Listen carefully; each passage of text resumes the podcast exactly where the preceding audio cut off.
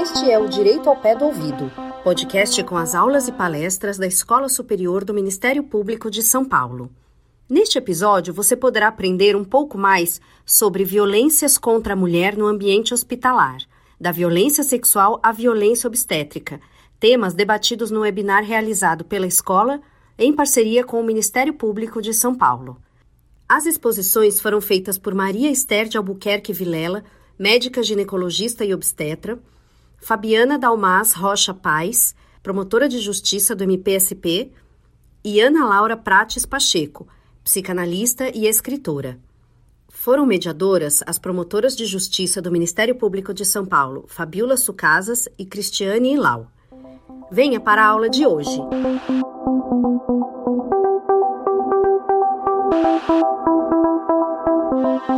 Dia, bom dia a todas as pessoas que nos, nos assistem, nos ouvem. Eu gostaria primeiramente de fazer a minha autodescrição antes de iniciar a minha palavra. Eu sou branca, uso óculos com haste transparente, cabelos até o ombro, loiro. Tenho no fundo aqui uma imagem de tela do Ministério Público de São Paulo, com o emblema do Ministério Público de São Paulo, uma tela preta, e uso um brinco perolado com uma blusa preta. Eu gostaria de dizer que nós aqui iniciamos o mês de agosto, chamado Agosto Lilás, mês que se comemora 16 anos da Lei Maria da Penha, e uma das nossas preocupações foi também dar ênfase aos desafios dessa lei. A Lei Maria da Penha nós estamos diante de uma questão cultural, histórico, que acaba desembocando em diversos desafios. Desafios esses que chegam nas mesas, na nossa rotina, enquanto missão no Ministério Público. E eu queria aí trazer já de antemão que a própria Lei Maria da Penha se baseia em tratados internacionais que buscam eliminar a violência contra a mulher, que buscam eliminar a discriminação contra a mulher. E essa lei prevê, não só expressamente prevê que os direitos das mulheres são direitos humanos e que a violência contra a mulher é uma violação a direitos humanos, mas também traz convenções internacionais, traz aí uma série de elementos que apontam que todas as mulheres têm direito à saúde, têm direito à dignidade, têm direito ao respeito. E apesar dos 16 anos dessa lei, que já vem aí incorporando no dia a dia de todos os profissionais na sociedade brasileira, a indagação do que não é só o que é ser homem na sociedade brasileira, o que, aliás, ser mulher na sociedade brasileira, o que é também ser homem na sociedade brasileira. Nós passamos aí nos meses de junho e julho, é, atravessados aí por diversas notícias que nos faz pensar também a efetividade da lei, a lei que nos faz cumprir com essa missão de assegurar esses direitos e nesses meses, nós, não faltou a disseminação e a viralização de notícias que colocam em xeque a efetividade da lei nesse objetivo central da luta pela igualdade de gênero. A doutora Suzana falou do médico, do caso que aconteceu numa sala de parto, mas também tivemos informações, notícias sobre violação, violência sexual que resultou gravidez, inclusive exigindo aí respostas e, e o Centro de Apoio Criminal emitiu uma nota técnica para falar do exercício do, do direito ao aborto legal.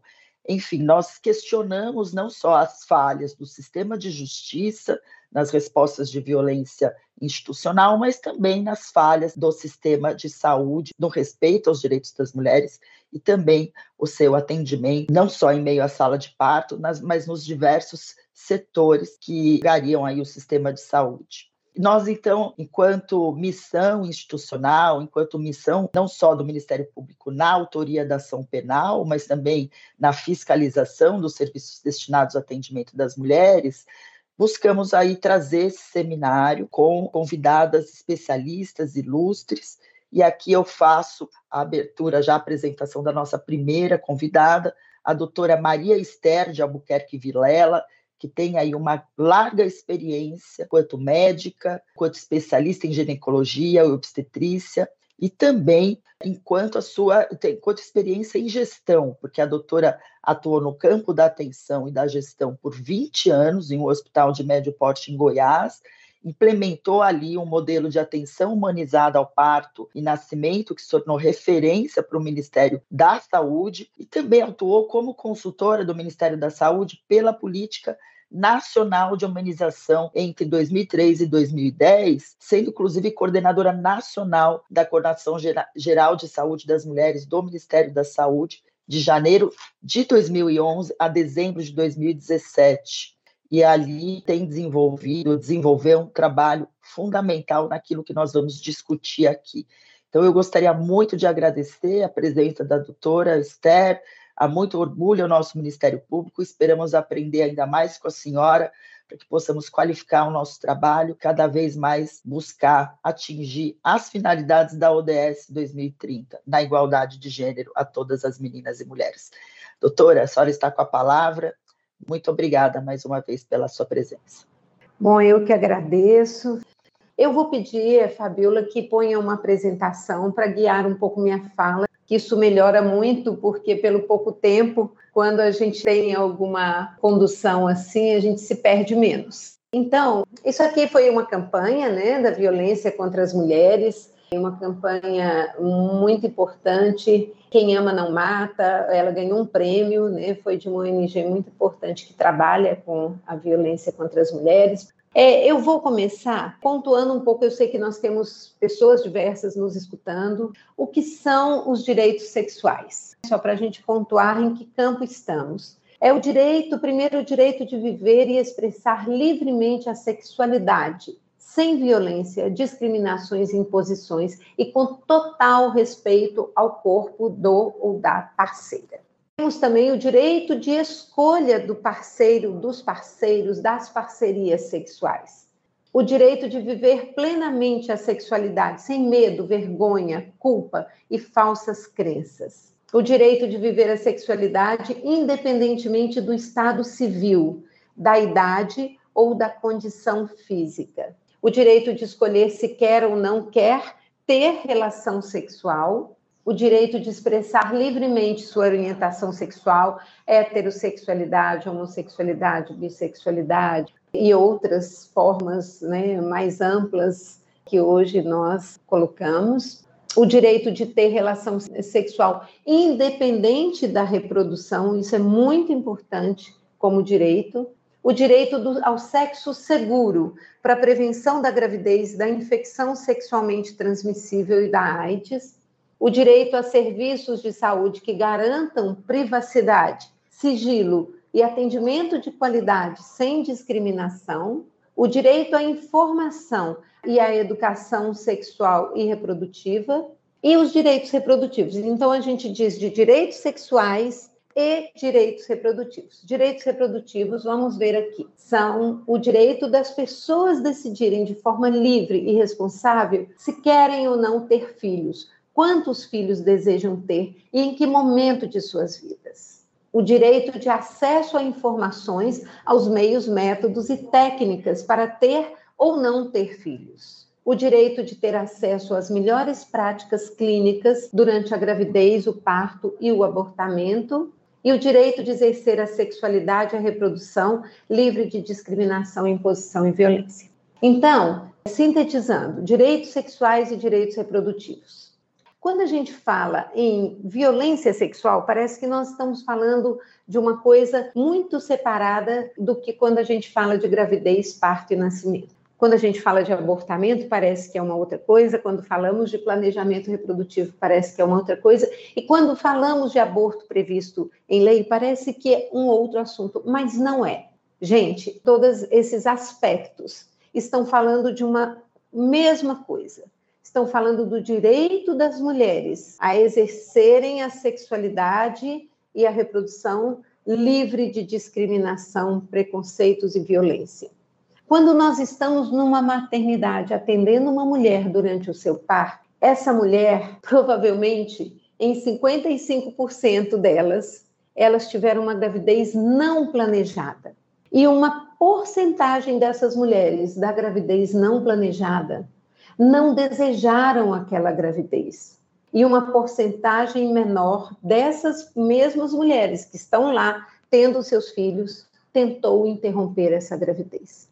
Por que, que ela tentou interromper essa gravidez? Porque ela não teve acesso ao que hoje nós temos como ciência, como direito de acesso a todas as mulheres a um planejamento reprodutivo que é onde ela pudesse ter uma gravidez planejada e desejada. Algumas dessas mulheres estão grávidas, vítimas de uma violência sexual, e nós vamos falar da complexidade da violência sexual, que muitas vezes elas não denunciaram, que muitas vezes elas não fizeram um boletim de ocorrência, que muitas vezes elas se calaram, elas tomaram banho, elas choraram, elas foram para casa. E depois de algumas semanas, elas se viram grávidas de um estupro. E elas vão para a maternidade. E muitas vezes elas vão ter esse bebê de uma gravidez indesejada, porque elas não tiveram acesso a informações e elas não tiveram acesso ao aborto previsto em lei. Então, quando a gente fala das mulheres e de seus dilemas e de toda a violência institucional, a violência cultural, a violência estrutural, né, nós estamos falando do que a doutora Suzana disse, que é da misoginia da nossa sociedade, que não prover às mulheres o acesso a todos os bens e serviços que elas têm direito, para elas terem o pleno exercício da sua sexualidade, da sua reprodução, conforme esses conceitos que estamos dizendo aqui. Então, tudo é a mesma coisa. E todas essas ações dentro do sistema de, único de saúde, elas são permeadas por essa discriminação de gênero, por essa violência, por essa misoginia tanto na gravidez, que pode ser uma gravidez desejada, uma gravidez indesejada, quanto no atendimento a um abortamento, que pode ser um abortamento espontâneo ou um abortamento induzido pela própria mulher, porque ela não desejava aquela gravidez, porque foi uma gravidez não planejada por falha de um método contraceptivo, por não uso de um método contraceptivo, por assédio do seu parceiro sexual, que nós consideramos que é um estupro quando ela não deseja ter relação e o seu parceiro sexual a obriga a ter relação, por um estupro por um desconhecido, por um conhecido familiar e por uma falta de acesso ao aborto previsto em lei.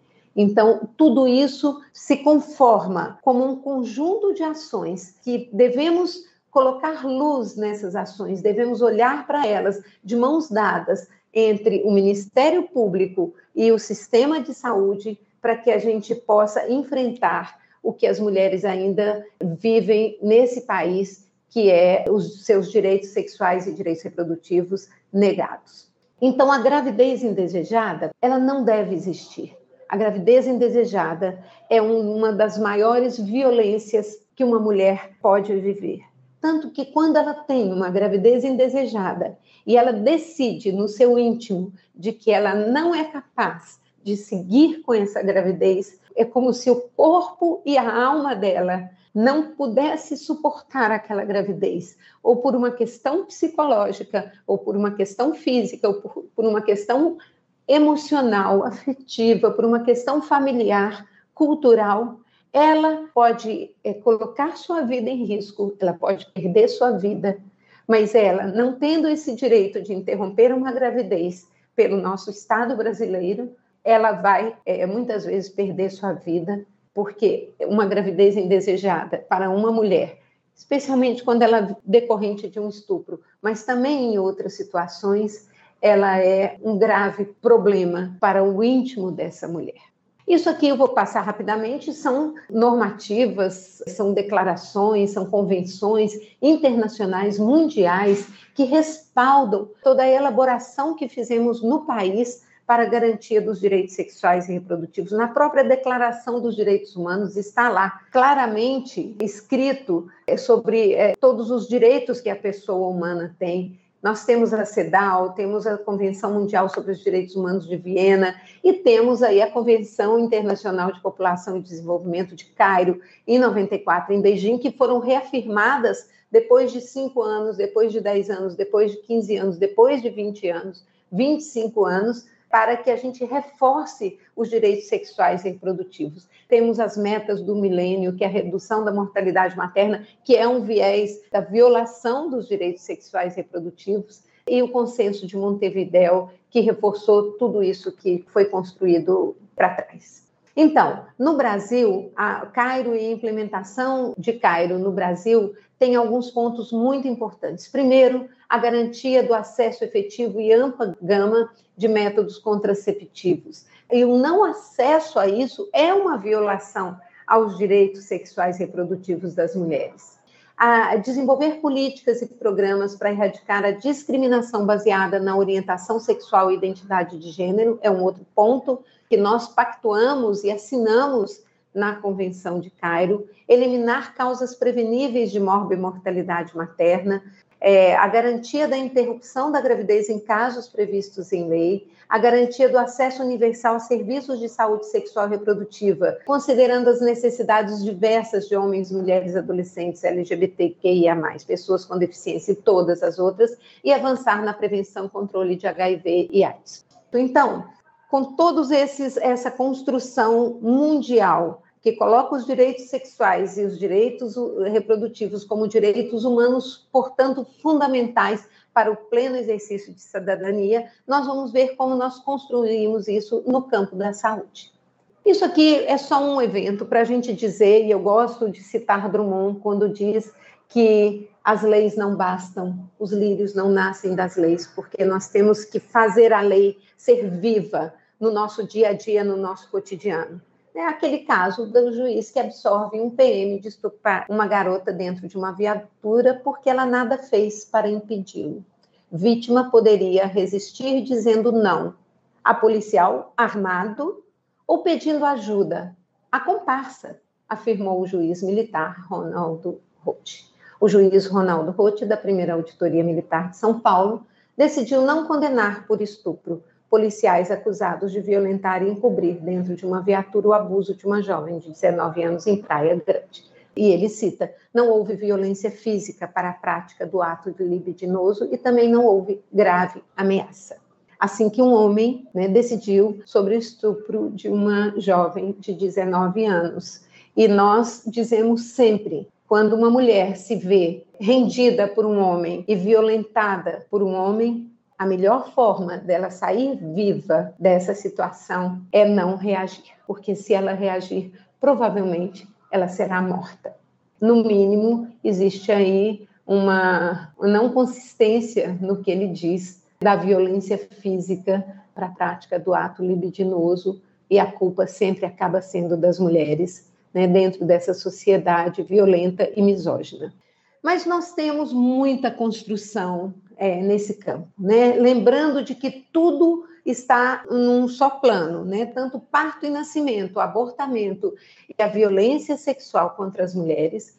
Nós temos aqui é, desde a década de 90, desde da, da Rede pela Humanização do Nascimento, a REUNA, a Lei do Planejamento Familiar, ao projeto de maternidade segura, que está tudo lá sobre a não violência, sobre as boas práticas, sobre a lei do acompanhante. Né? Nós premiamos maternidades que avançaram nesse sentido, nós editamos normas técnicas de prevenção e tratamento dos agravos resultantes da violência sexual contra mulheres e adolescentes, e lá tem uma parte sobre o aborto legal, toda a normatização de como você faz uma interrupção de uma gestação, nos três casos é, permitidos no Estado brasileiro, mas especialmente no caso do estupro, né, onde ali tá, tem claro que o setor da saúde ele não precisa de um boletim de ocorrência para poder interromper uma gravidez resultante de estupro, e vocês da justiça sabem mais do que nós, que a fala da mulher, de que,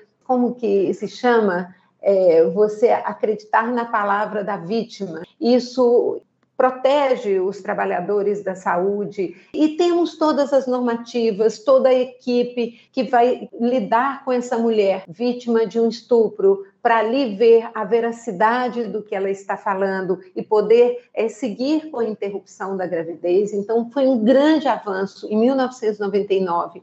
Né, essa norma técnica em, que foi lançada pelo Ministério da Saúde, junto com juízes também, né, ali tem toda uma parte jurídica, nós temos aqui esse manual, aquele que passou, que é da OMS, falando sobre as boas práticas do parto e nascimento.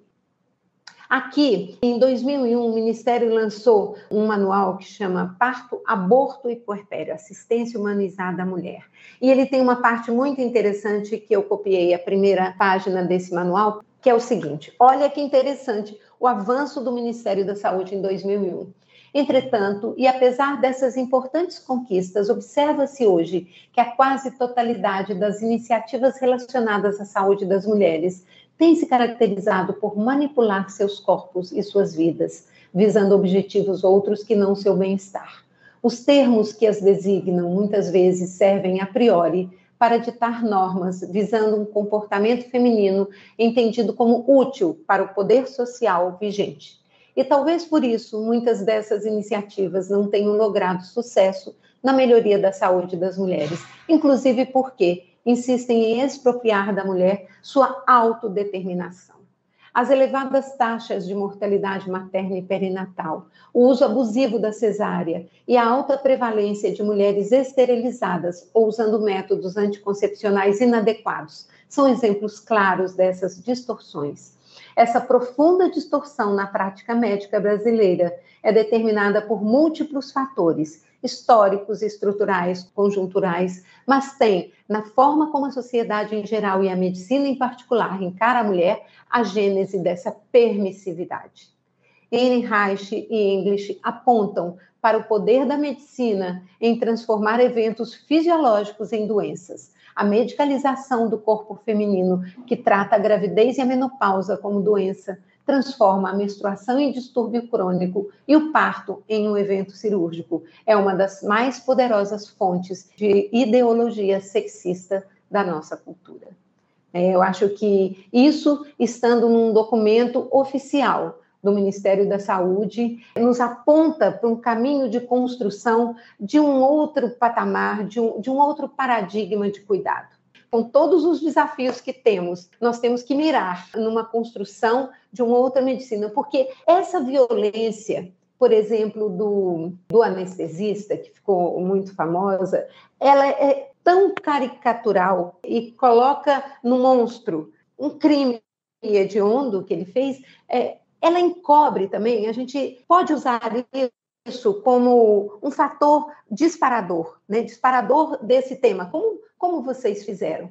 Mas a, a gente precisa entender que existe uma violência estrutural disfarçada, autorizada pelas instituições, reproduzida e ensinada nas escolas de medicina, especialmente, mas também nas outras áreas da saúde, e que ela está aí, ela está aí em praticamente todas as instituições que lidam com mulheres, especialmente as que lidam com a saúde sexual e reprodutiva, que são as maternidades, os hospitais com maternidades, e que a gente precisa descortinar essa violência, essa violência institucionalizada, assinada e que não é vista como violência. E ela é cotidiana na vida das mulheres. E os profissionais que a reproduzem, eles não encaram isso como violência. Nós vamos ver rapidamente aí a questão da violência obstétrica. Tá, aqui são outras coisas, eu acho que eu vou passar isso, né? São todas as nossas normas, atenção humanizada pelo abortamento, todos os pactos que fizemos. Eu vou, eu vou andar mais rápido a nota técnica de, gestação de anencéfalos, né, essa nota técnica de atenção humanizada às pessoas em situação de violência sexual, com registro de informações e coleta de vestígios, né, dizendo que o setor saúde pode ser parceiro do setor da justiça, dizendo para as mulheres que elas podem ficar ali no hospital após sofrer um estupro, que todas as ações, inclusive a coleta de vestígios, né, para a perícia, né, caso elas entrem com uma representação judicial, pode ser feita de uma vez só lá dentro do hospital onde ela se sente protegida e acolhida. É uma norma que foi muito importante para a não revitimização das mulheres ao, ao sofrerem é, uma violência sexual. Nós temos todas as diretrizes de atenção ao parto, à cesariana, né, a questão do teste rápido de gravidez, que nos abre aí um campo de diálogo com as mulheres muito grande. Falando que nós temos uma política né, de atenção integral à saúde das mulheres, que estava no evento anterior, mas isso aqui é a nossa. Isso. Temos uma política nacional mas falando que as mulheres nem sempre é essa realidade. É, na pesquisa Nascer no Brasil, né, de 2012 e 2014, a pesquisa foi 2011 2012, publicada em 2014, 44, 55,4% das mulheres disseram que não queriam engravidar naquele momento ou não queriam engravidar nunca, e engravidaram, né? Os sentimentos em relação à gravidez, 9,6% delas estavam insatisfeitas e 2,3% delas tentaram interromper a gravidez. Isso nos diz de uma violação dos direitos sexuais e reprodutivos. Né? Além disso, a morte materna, que é, que é um importante indicador do grau de desenvolvimento humano de um país, nos diz de uma outra violação, ou a mesma violação, dos direitos sexuais e reprodutivos. É uma tragédia evitável. 92% das mulheres que morrem decorrente da gravidez, do parto e do puerpério, essa morte poderia ter sido evitada. Evitada por vários fatores. Um principal deles é pelos serviços de saúde mais eficientes, agindo em tempo oportuno.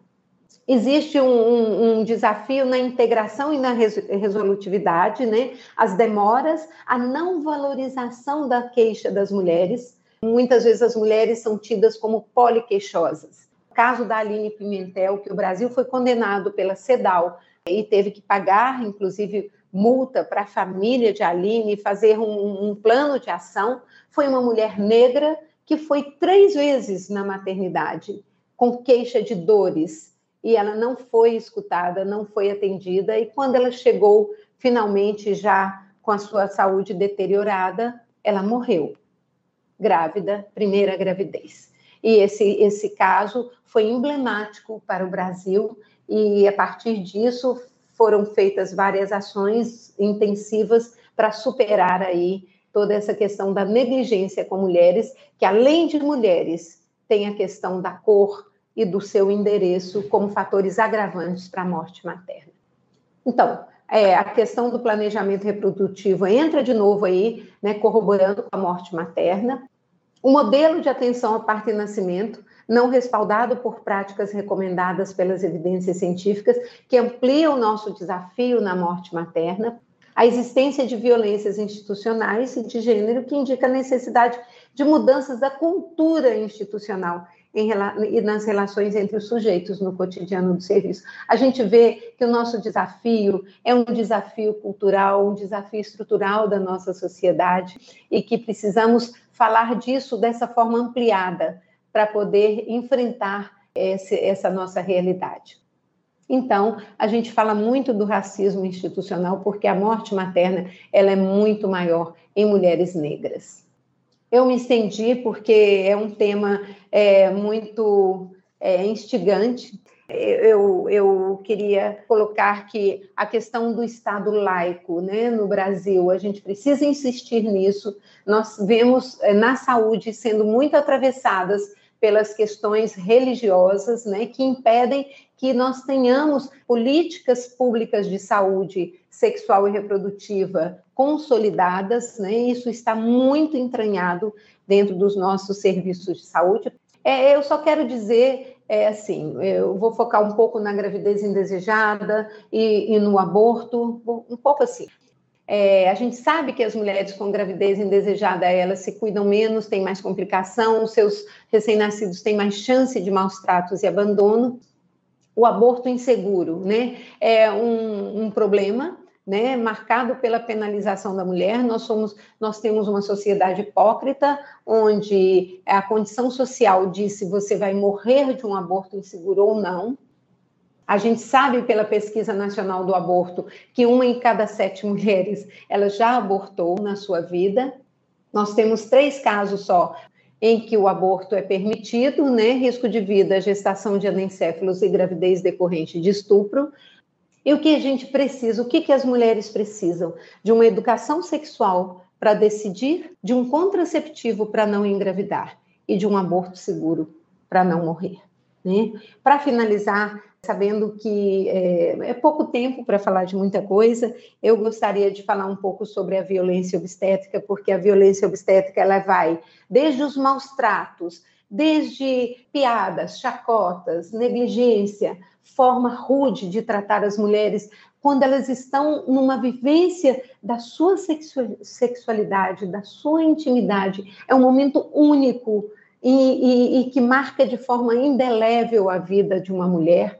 E elas têm esse, esse desrespeito, esses maus tratos, é, é característico de uma misoginia dentro dos serviços de saúde, até a implementação de práticas já desaconselhadas. E dizendo dessas práticas que formaram a obstetrícia, são práticas que foram criadas é, muito com o olhar sexista dos, dos profissionais, geralmente homens, que criaram, por exemplo, a episiotomia, quando ela foi criada, né, e depois é, reproduzida, no livro do Williams, né, um livro já mais antigo de um papa da obstetrícia, ele escreve claramente que a episiotomia, que é aquele corte né, na vagina da mulher para ampliar ali o espaço para a saída é, do bebê, ele coloca claramente que é um corte para devolver a condição virginal das mulheres, para que as mulheres voltem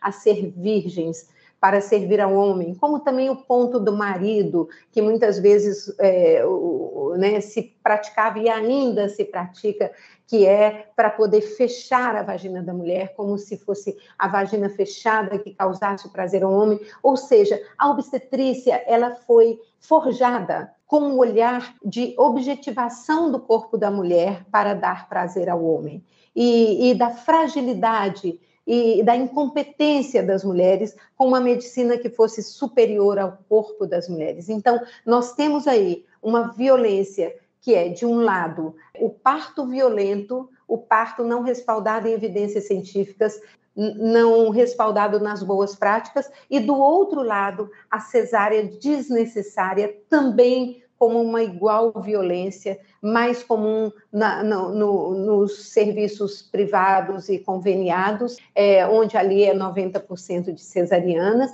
que também é uma violência convencer as mulheres de que a cesariana é, é mais segura para ela e para o bebê, o que não é uma verdade. Então, nós estamos diante de uma obstetrícia que precisa ser mudada. Nós precisamos de uma reforma obstétrica profunda e urgente. Nós precisamos de uma outra formação dos profissionais da obstetrícia. Trabalhamos com um projeto com 97 hospitais de ensino para mudar o ensino em obstetrícia em hospitais de ensino. Né? Fizemos esse projeto de três anos eh, junto com o Ministério da Saúde, é, mas precisamos de mais. Precisamos de falar sobre isso, precisamos de identificar cada caso onde a mulher não foi respeitada no seu plano de parto e não foi discutido esse plano de parto junto com os profissionais e cada caso em que o acompanhante de livre escolha não foi respeitado dentro das maternidades. É claro que aquele profissional que fez aquele crime hediondo, se tivesse um acompanhante de livre escolha ali, que é lei federal, ao lado daquela mulher durante a cesariana, esse fato tinha coibido aquela violência é, que ganhou o mundo aí e que é um absurdo acontecer dentro de uma instituição. Eu fico por aqui. É, eu agradeço muito esse, esse espaço para a gente discutir tanta coisa. Espero ter contribuído com essa rica discussão que vocês estão proporcionando aí para o Brasil e para todas nós mulheres, para que a gente avance cada vez mais na defesa da vida, da dignidade e da saúde de todas e de qualquer uma mulher nesse país. Excelente, doutora Esther. Nós estamos aqui muito felizes com a sua fala, sua fala aqui é, muito elogiada no chat do YouTube a senhora conseguiu aqui em pouco tempo abordar sobre cultura do estupro, falar sobre violência institucional, trazer né, as obrigações no campo da saúde em relação ao enfrentamento uh, das, das mais demandas relacionadas aos direitos à saúde das mulheres, e ainda fez referência às construções de gênero uh, em relação ao corpo feminino que veio também da área médica, né? A gente sabe que os estereótipos patologizam, patologizaram o corpo da mulher, teorias aí que concorrem com as teorias sociais sobre gênero, e que está aí também dentro da, da, da, construção da patologização da orientação sexual e identidade de gênero. A senhora também trouxe com muita propriedade essa indagação né, da questão da gravidez não planejada, que não deve existir. Lembrando que a Lei Maria da Penha, na sua definição de violência sexual, fala da gravidez forçada, fala do impedimento ao uso de qualquer método contraceptivo como formas de violência sexual. Então, nós aqui estamos aqui muito felizes com a sua fala e acredito que, como muitos colegas aqui, tem muitas perguntas. Eu aqui gostaria de trazer sobre a questão do médico e sobre os desafios da saúde enquanto desconstruir tudo que a senhora trouxe aqui, as estruturas, como que se aborda a temática da violência contra a mulher no campo acadêmico e na estrutura que existe na saúde, seja de representatividade, seja de conteúdo acadêmico, seja também nas práticas do atendimento às mulheres como todo, inclusive para assegurar seus direitos sexuais reprodutivos. E gostaria de agradecer, deixá-la à vontade e partir aqui já para a nossa pra apresentação da nossa segunda palestrante, doutora. Muito obrigada. Queria, também aqui coroando né, o, o, nosso trio de especialistas, aqui a colega Fabiana Dalmas Rocha Paz, promotora de justiça do Grupo de Enfrentamento à Violência Doméstica Central, colega que, tem, que é mestre em Direitos Humanos e Justiça Social pela Universidade de New South Wales, da Austrália, pós-graduado em Direito pela Universidade de Buenos Aires, Argentina, especialista em Direitos Humanos das Mulheres pela Escola Paulista da Magistratura e também professora de pós-graduação no meu curso, além de presidente da BMCJ São Paulo e da Comissão de Saúde Reprodutiva da FIFCJ, que é a International Federation of Women in Juridical Career. Doutora Fabiana, que honra ouvi-la aqui, colega que tanto representa a luta das promotoras de justiça do Ministério Público de São Paulo e do Ministério Público Brasileiro em reconhecer e na luta pela, pelo respeito aos direitos das mulheres como um todo. A senhora está com a palavra. Bom dia a todas as pessoas que nos ouvem. É um prazer, é uma honra estar aqui ladeadas de pessoas que eu admiro muito para debatermos esse assunto que não é agradável, esse assunto que absolutamente é, nos deixa bastante entristecidos, como muito bem disse a nossa querida Suzana é, que diz respeito à construção de uma sociedade, uma sociedade ainda muito misógina, muito machista, é, uma sociedade que não respeita as mulheres e que muitas vezes as falas misóginas, machistas, preconceituosas, elas vêm de onde menos deveriam vir, que são de pessoas que ocupam espaços importantes de poder e deveriam respeitar as mulheres e respeitar os seus direitos sexuais e reprodutivos. Eu venho recebendo contatos aí de colegas do Brasil todo e já estive em alguns estados do Brasil, já estive no Espírito Santo, já estive em Roraima, para debater essa questão da violência nos ambientes hospitalares, né? Nós sabemos que apenas 10% dos estupros são noticiados às autoridades públicas. Então, pegando o gancho daquilo que o querido Arthur estava abordando, a questão da subnotificação.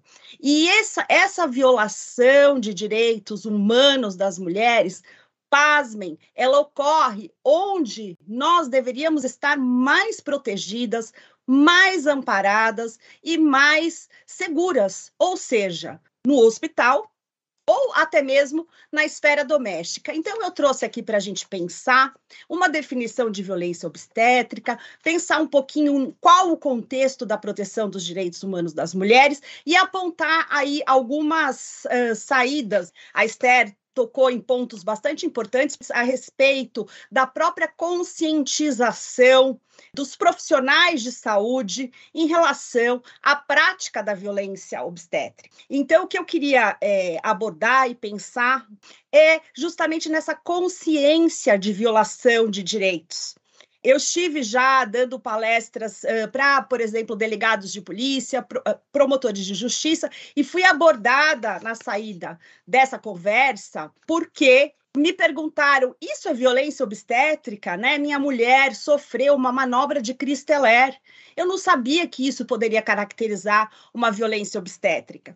Então, o que, que acontece? Com a vinda da Lei Maria da Penha, nós pudemos observar que houve uma conscientização das mulheres a respeito dos seus direitos, dos seus direitos consolidados pela Convenção CIDOU, pela Convenção Belém do Pará, e isso trouxe a público uma discussão a respeito de todas as formas de violência. As formas de violência física, as formas de violência sexual, as formas de violência moral e a violência obstétrica, que muitas vezes foi é, invisibilizada e ainda é invisibilizada, que eu vou fazer uma crítica, algumas posturas é, em relação às, à regulamentação do Ministério da Saúde quanto a essa questão, porque essa tentativa de invisibilizar a violência obstétrica, que hoje está mais visibilizada até mesmo pela vinda da Lei Maria da Penha, que deu esta notoriedade às violações de direitos das mulheres, ela faz com que mulheres denunciem. Vejam, eu estudo o termo da violência obstétrica, faço algumas pesquisas nos últimos 10 anos, aqui no Brasil e fora do Brasil. E o fato de você não permitir o uso do termo da violência obstétrica não faz com que esse tipo de violência desapareça. Pelo contrário, faz com que os órgãos públicos não tracem as políticas públicas que precisam ser feitas para combater esse tipo de violência. A discussão sobre a humanização do parto, a Esther trouxe um pouquinho aqui para gente, ela vem aí desde a década de 50, né? E a humanização e, e o tratamento das mulheres no parto, ele era relacionado até mesmo à lei de crueldade contra os animais, Vejam que as mulheres eram equiparadas aos animais na década de 50. Por isso que essa discussão começou a se efervescer e com várias iniciativas de mulheres feministas de todas as áreas fizeram com que se crescesse uma proteção maior e o Reúna, que é uma organização que trata da humanização do parto, é um exemplo disso aí na década de 90. Mas fora do Brasil também, a White Ribbon Alliance e outras iniciativas fazem com que se desse um pouco de luz a esses fenômenos, porque a violência obstétrica ela não apenas existe, como ela mata mulheres, não só no Brasil, mas no mundo. Então, foram criados alguns observatórios, tanto na França, quanto na Argentina, na Espanha, observatórios para verificar, identificar a questão da violência obstétrica e tentar traçar estratégias justamente para reestabelecer um novo modelo de assistência obstétrica. Aqui no Ministério Público de São Paulo, nós tivemos a oportunidade de participar no ano de 2000, já alguns anos atrás, da primeira audiência pública do Brasil a respeito da violência obstétrica. E foi uma discussão bastante ampla e bastante interessante ouvir a dor dessas mulheres a dor, o desrespeito ao seu protagonismo no momento tão importante que é o momento do parto. Então, a gente, quando estava construindo é, a discussão sobre esse evento com é, as, as, colegas, né, a Cris, a Fabiola, nós pensamos aí na questão da violência obstétrica, desde a violência sexual até a violência obstétrica.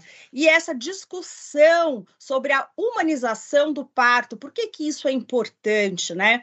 Porque nós perdemos o mais importante, o cerne da questão do parto que é justamente dar à mulher o protagonismo dentro do processo de parto. Quando a gente fala numa formação obstetrícia sexista que retira da mulher essa fisiologia, essa naturalidade que a mulher tem para o parto, nós falamos em intervenções desnecessárias que muitas vezes são feitas porque foram construídas através do paradigma de uma sociedade desigual, de uma sociedade que pretende controlar os corpos de meninas e mulheres.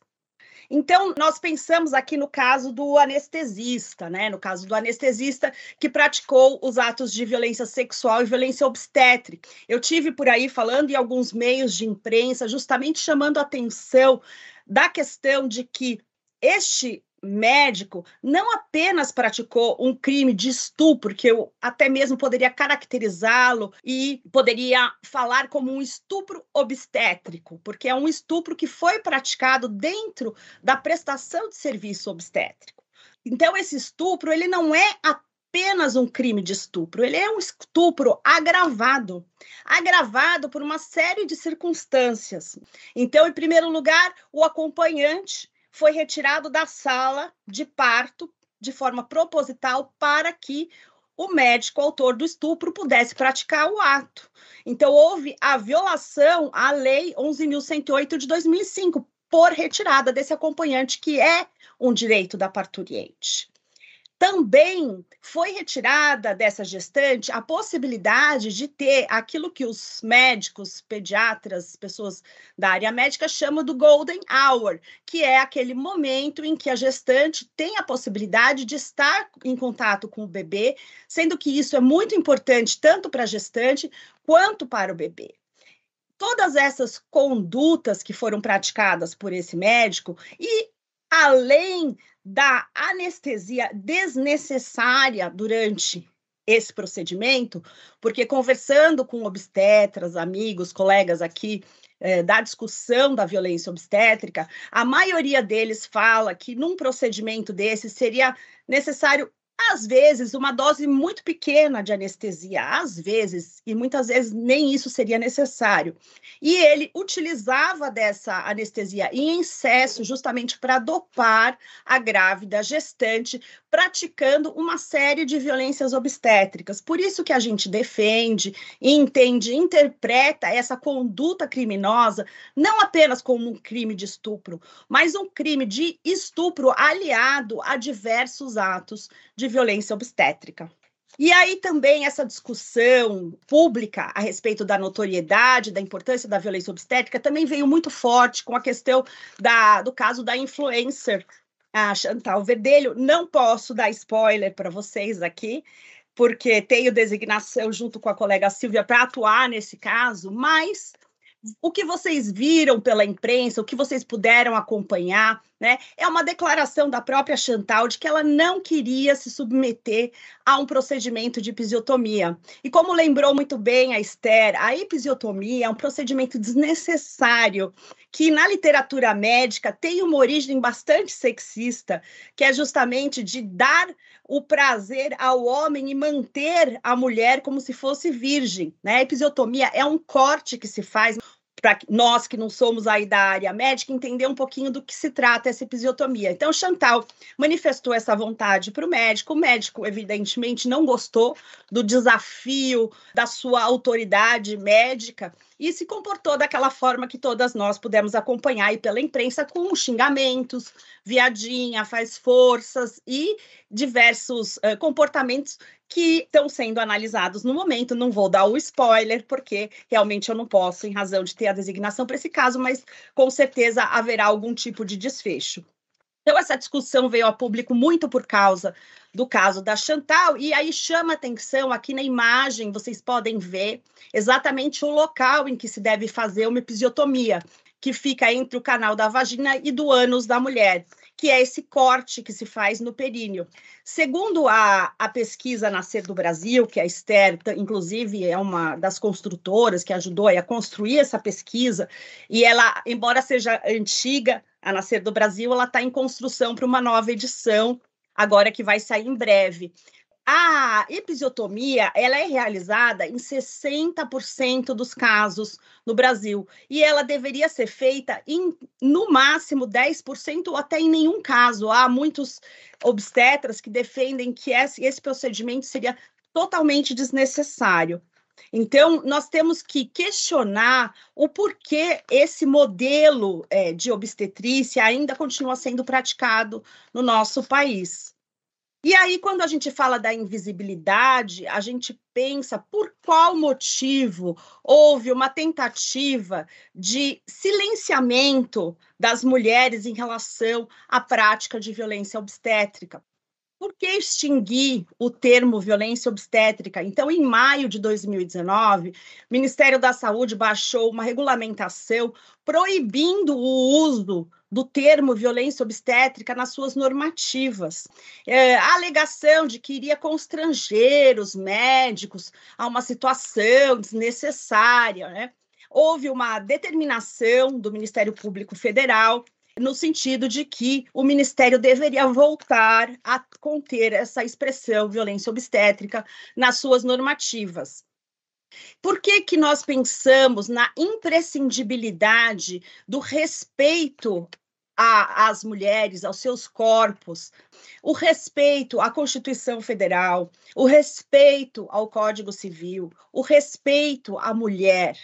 A gente precisa pontuar e deixar muito claro que as mulheres tem o direito a recusar determinados procedimentos que possam afetar o seu corpo e a sua saúde sexual e reprodutiva. E quais são as evidências científicas? As evidências científicas, elas apontam no sentido de que o parto, ele deve ser normal dentro do possível, ele deve permitir uma posição confortável para a mulher, então, muitas vezes, deambular, andar no momento do parto é uma, uma recomendação feita para que a mulher faça. A mulher não pode ser amarrada, a mulher não pode ser ofendida. É muito importante a entrada da mulher no, no, trabalho de parto, porque ele é indicativo da qualidade da assistência do parto. O bebê que nasce de parto normal tem contato com bactérias vaginais que irão proteger esse bebê para o resto da vida. Então, nós estamos falando de saúde, de saúde materna, nós estamos falando de protagonismo das mulheres no processo fisiológico do parto, nós estamos falando em desrespeito aos nossos direitos sexuais e reprodutivos. E como que é assistência, na verdade? Assistência, na verdade, ela é muito contrária às evidências científicas. A assistência ela é invasiva, ela é aflitiva, ela priva as, as mulheres de medidas de conforto. O parto, muitas vezes, e infelizmente, como bem pontuou a Esther, é um parto agressivo. Esse parto agressivo ele atinge de forma desproporcional mulheres negras, então nós temos aí um componente do racismo estrutural que influencia é, nessa prática pelo sistema de saúde. E, e o que, que, significa, afinal, a violência obstétrica? Porque muitos colegas falam, Fabiana, a violência obstétrica, nunca ouvi falar disso, isso não existe. E porque não está no nosso Código Penal expressamente essa, essa expressão violência obstétrica. Violência obstétrica, ela consiste em toda ação ou omissão direcionada à mulher durante o pré-natal, o parto, o puerpério, que cause dor, dano ou sofrimento desnecessário à mulher, praticada com ou sem o seu consentimento explícito ou em desrespeito à sua autonomia. Esse conceito engloba todos os prestadores de serviço de saúde e não apenas os médicos.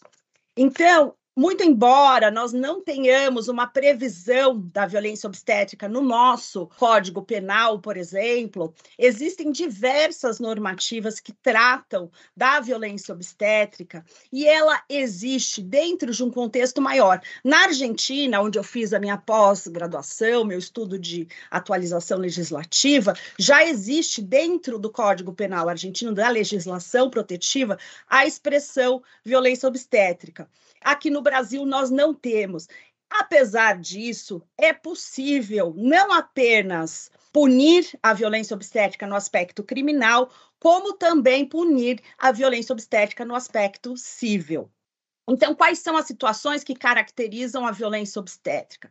Procedimentos dolorosos, sem o consentimento ou a informação ou a negligência, a recusa à admissão no hospital. A Esther mencionou o caso da Aline Pimentel.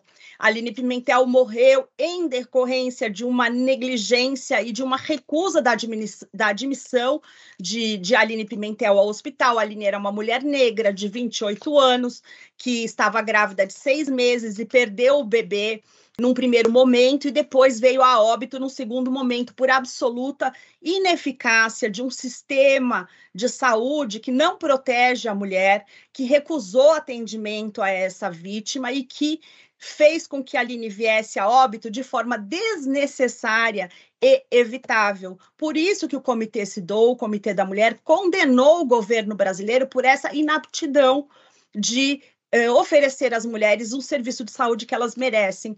O, o impedimento de entrada ao acompanhante também é uma forma de violência.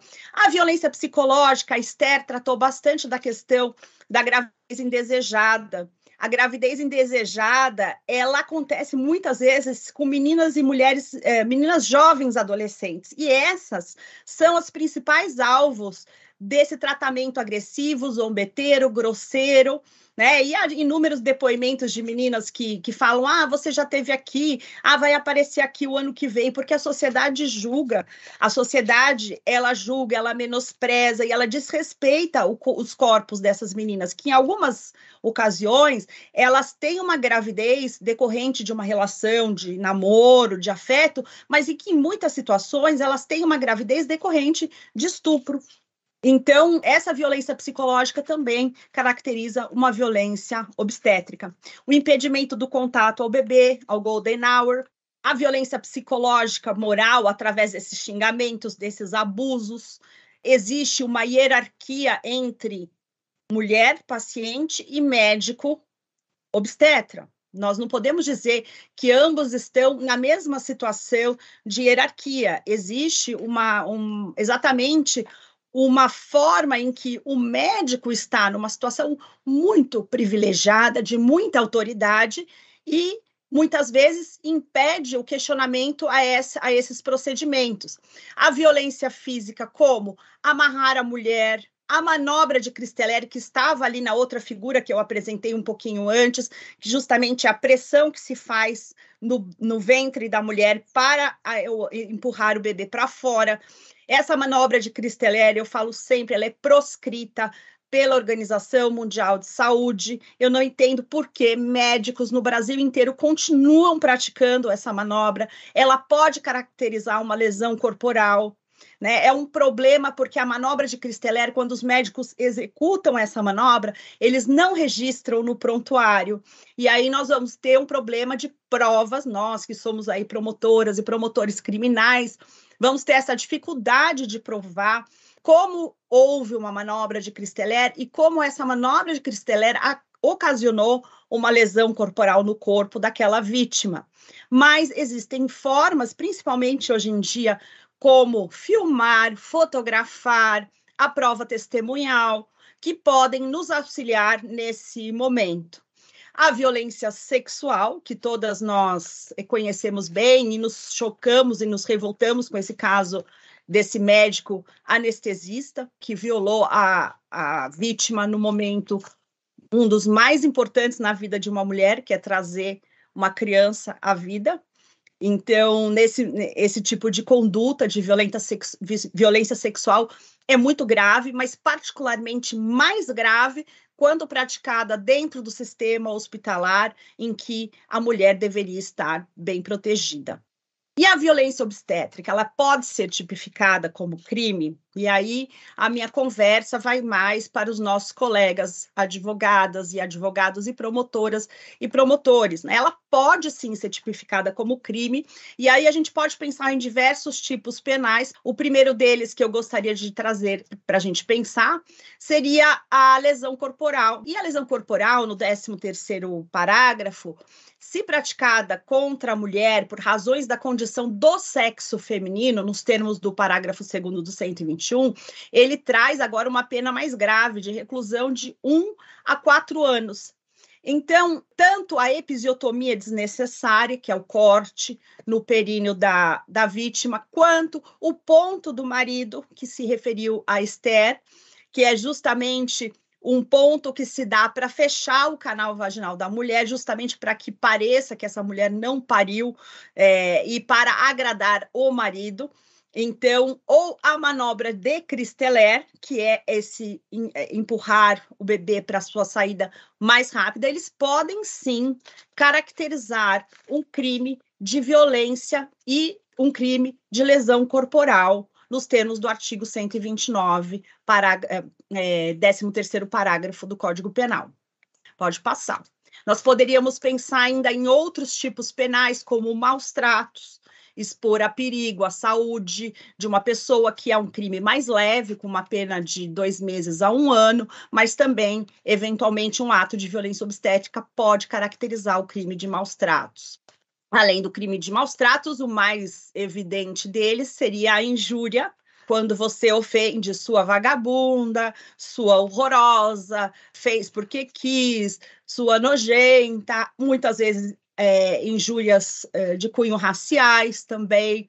Então, essas ofensas à dignidade da mulher podem caracterizar o crime de injúria dentro do procedimento do parto, nós podemos pensar ainda no crime de constrangimento ilegal, que é constranger alguém mediante violência ou grave ameaça, né? Então, esse crime ele tem uma pena de detenção de três meses a um ano, ou o crime, um tipo penal novo, que nós já debatemos aqui num evento super importante da escola, que é o crime de violência psicológica, causar dano emocional à mulher que prejudique ou perturbe seu pleno desenvolvimento, que vise a desagradar ou a controlar as suas ações, comportamentos, crenças e decisões, né? Esse crime, esse tipo penal é importante da violência psicológica porque ele dá à luz aqueles fenômenos que não são apenas visíveis aos olhos, mas que são danosos à alma da mulher. E a violência psicológica ela é muito presente quando nós estudamos a questão da violência de gênero, da violência contra a mulher. Nós pensamos ainda em algumas implicações dentro do direito civil, e o artigo 15 do Código Civil, ele diz o seguinte: ninguém pode ser constrangido a submeter-se com risco de vida a tratamento médico ou a intervenção cirúrgica. Portanto, os médicos são obrigados a dar a informação a respeito de todos os procedimentos que, é, que a gestante deve se submeter, tá? Então, isso é esse essa verificação, essa exposição da gestante no momento do parto, ela tem que passar por um consentimento e um mecanismo bastante importante de contenção desse mecanismo é o plano de parto. O plano de parto ele ajuda a esclarecer e a estabelecer a manifestação de vontade da gestante, quais são as suas expectativas, o que, que ela pretende que seja feita que seja feito no momento do parto. É uma, uma troca consensual entre gestante e médico obstetra. É, o sistema brasileiro ele já possui legislação genérica a respeito da violência obstétrica, não obstante não haja uma previsão específica no Código Penal. Existem projetos de lei, tem aqui alguns, e existem legislações específicas. A jurisprudência desde 2000, nos anos 2000, ela não abordava e não falava da questão da violência obstétrica em nenhum momento.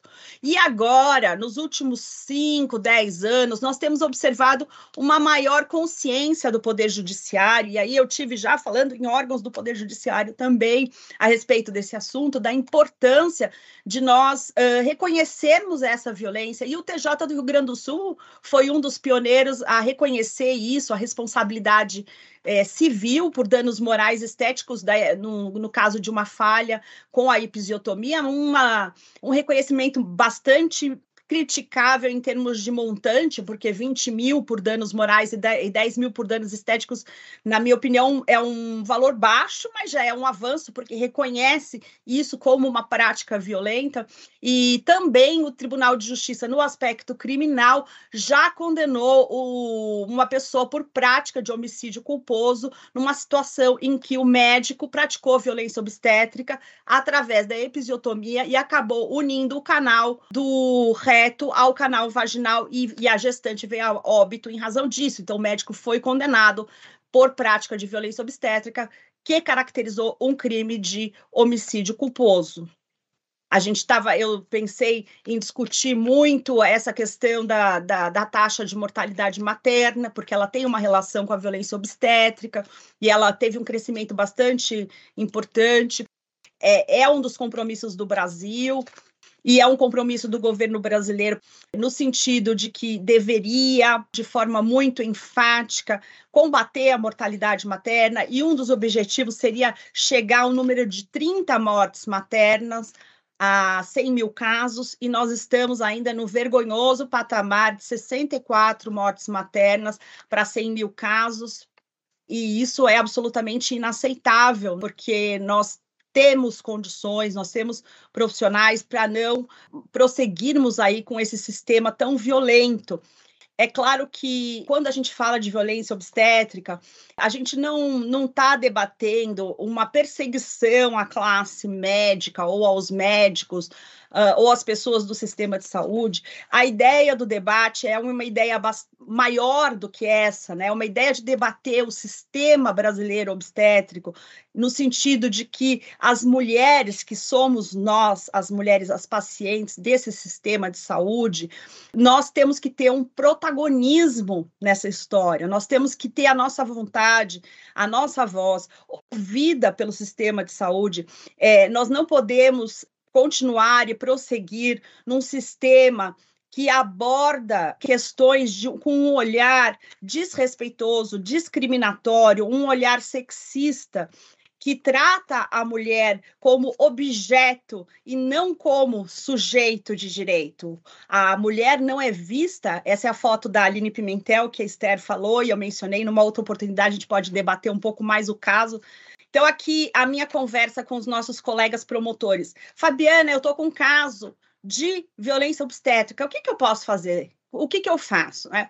Então, existem alguns caminhos. No âmbito criminal, a investigação criminal propriamente dita, que pode ser feita através do inquérito policial, através do PIC.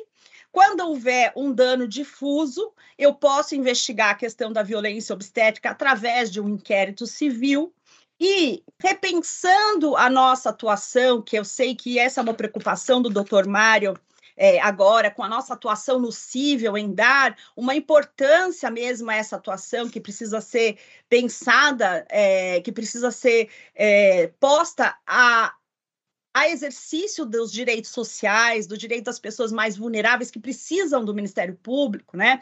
Uma atuação em direito individual é, seria bastante importante na questão da violência obstétrica, como, por exemplo, garantindo à gestante de forma individual o acesso hospitalar, o acesso ao acompanhante, todas essas esses respeitos a esses direitos da gestante, o direito de estar acompanhada no momento do parto.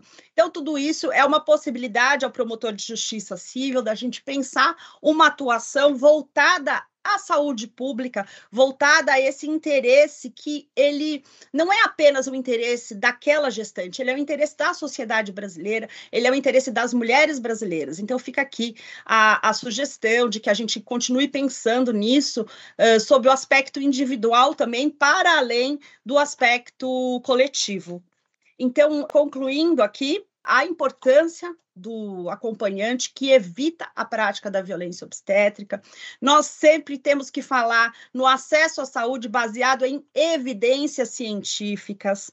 Nós temos que falar no desenvolvimento de guias de saúde com diretrizes, recomendações, protocolos regionais e internacionais, com base nas boas práticas, como disse a Esther, trabalho que já foi feito em 93 maternidades por ela, nós temos que pensar aí na modificação principalmente do aspecto cultural, porque a mulher é um sujeito de direito, não é um objeto de cuidado médico.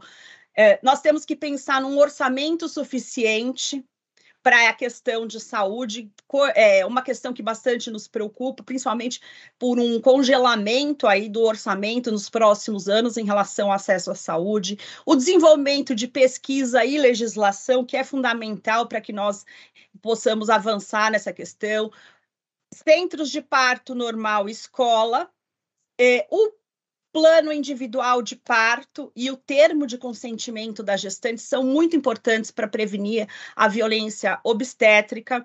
E as políticas públicas elas não podem ter apenas um olhar é, da mulher branca.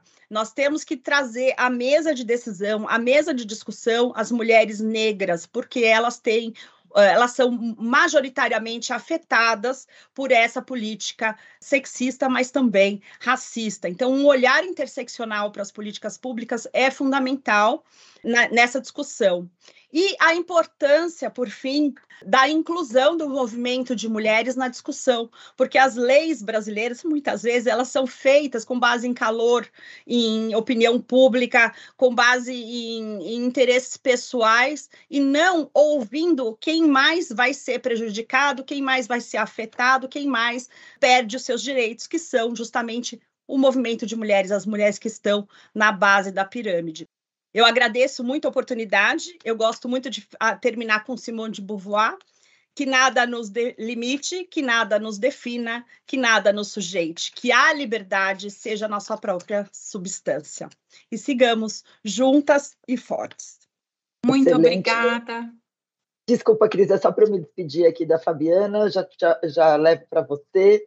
Só agradecer a Fabiana pela excelente palestra e, e dizer para ela que tem aqui no chat é, muitos elogios e muitos questionamentos, mas para fazê-los, passando a palavra aqui para minha colega, a doutora Cristiane Hilal, que é coordenadora do Núcleo de Inclusão Social do Centro de Apoio Civil e Tutela Coletiva. Cristiane. Muito obrigada, Fabiana, pelas palavras. Eu sigo aqui na partilha dessa mediação. Também faço minha autodescrição. Sou branca, olhos e cabelos castanhos. E atrás de mim tem uma tela inspirada nos operários da Terceira do Amaral, uma obra de Wendels. É um jovem artista da periferia que todo mundo pode encontrar no Instagram. Bom, bom dia a todas as pessoas que nos ouvem. É um prazer estar aqui para mais esse evento, falar desse tema tão importante, em conjunto com o Centro de Apoio Criminal. Feliz por mais essa parceria, na esperança de que a gente possa se integrar cada vez mais para a gente poder dar conta minimamente dessas questões tão complexas. Uh, o chat está bombando aqui, as pessoas agradecendo muito, elogiando bastante a sua fala e também muito impactadas com a fala da doutora Maria Esther, que também me impacta muito quando traz Drummond. A gente devia lembrar disso todos os dias, nós operadores do direito, que os lírios não nascem né, das leis. E Agora, tentando aí já entrar um pouquinho nesse terreno da psicanálise, que a gente vai, vai ouvir a doutora Ana Laura, é interessante pensar nessa, nessa implicação subjetiva, usando aí um pouquinho esse termo da psicanálise. A gente no direito fala muito em responsabilidade, que remete a uma, a uma culpa, a um castigo, a uma sanção, e a gente devia usar mais esse termo, aprender um pouquinho mais com a psicanálise e falar de implicação subjetiva. A doutora Maria Esther é um exemplo de uma médica implicada subjetivamente, porque ela, ela, ela se coloca né, nessa posição histórica, política de um médico que tem plena consciência do seu papel social, do seu papel dentro de uma coletividade, dentro de uma instituição.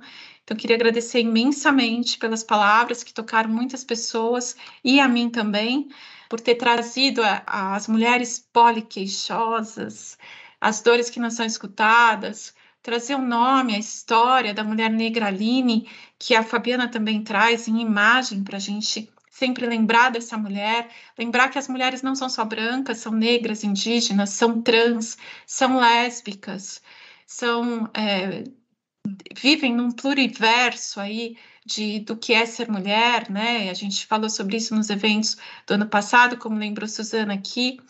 Enfim, partindo aqui para a apresentação da nossa próxima convidada, que vai poder falar um pouquinho disso, tudo para a gente, sobre essa implicação subjetiva que todos nós devemos ter. E por que será que é tão difícil? Por que, que será que esses sujeitos, homens, médicos, tão poderosos, por que será que eles não se implicam?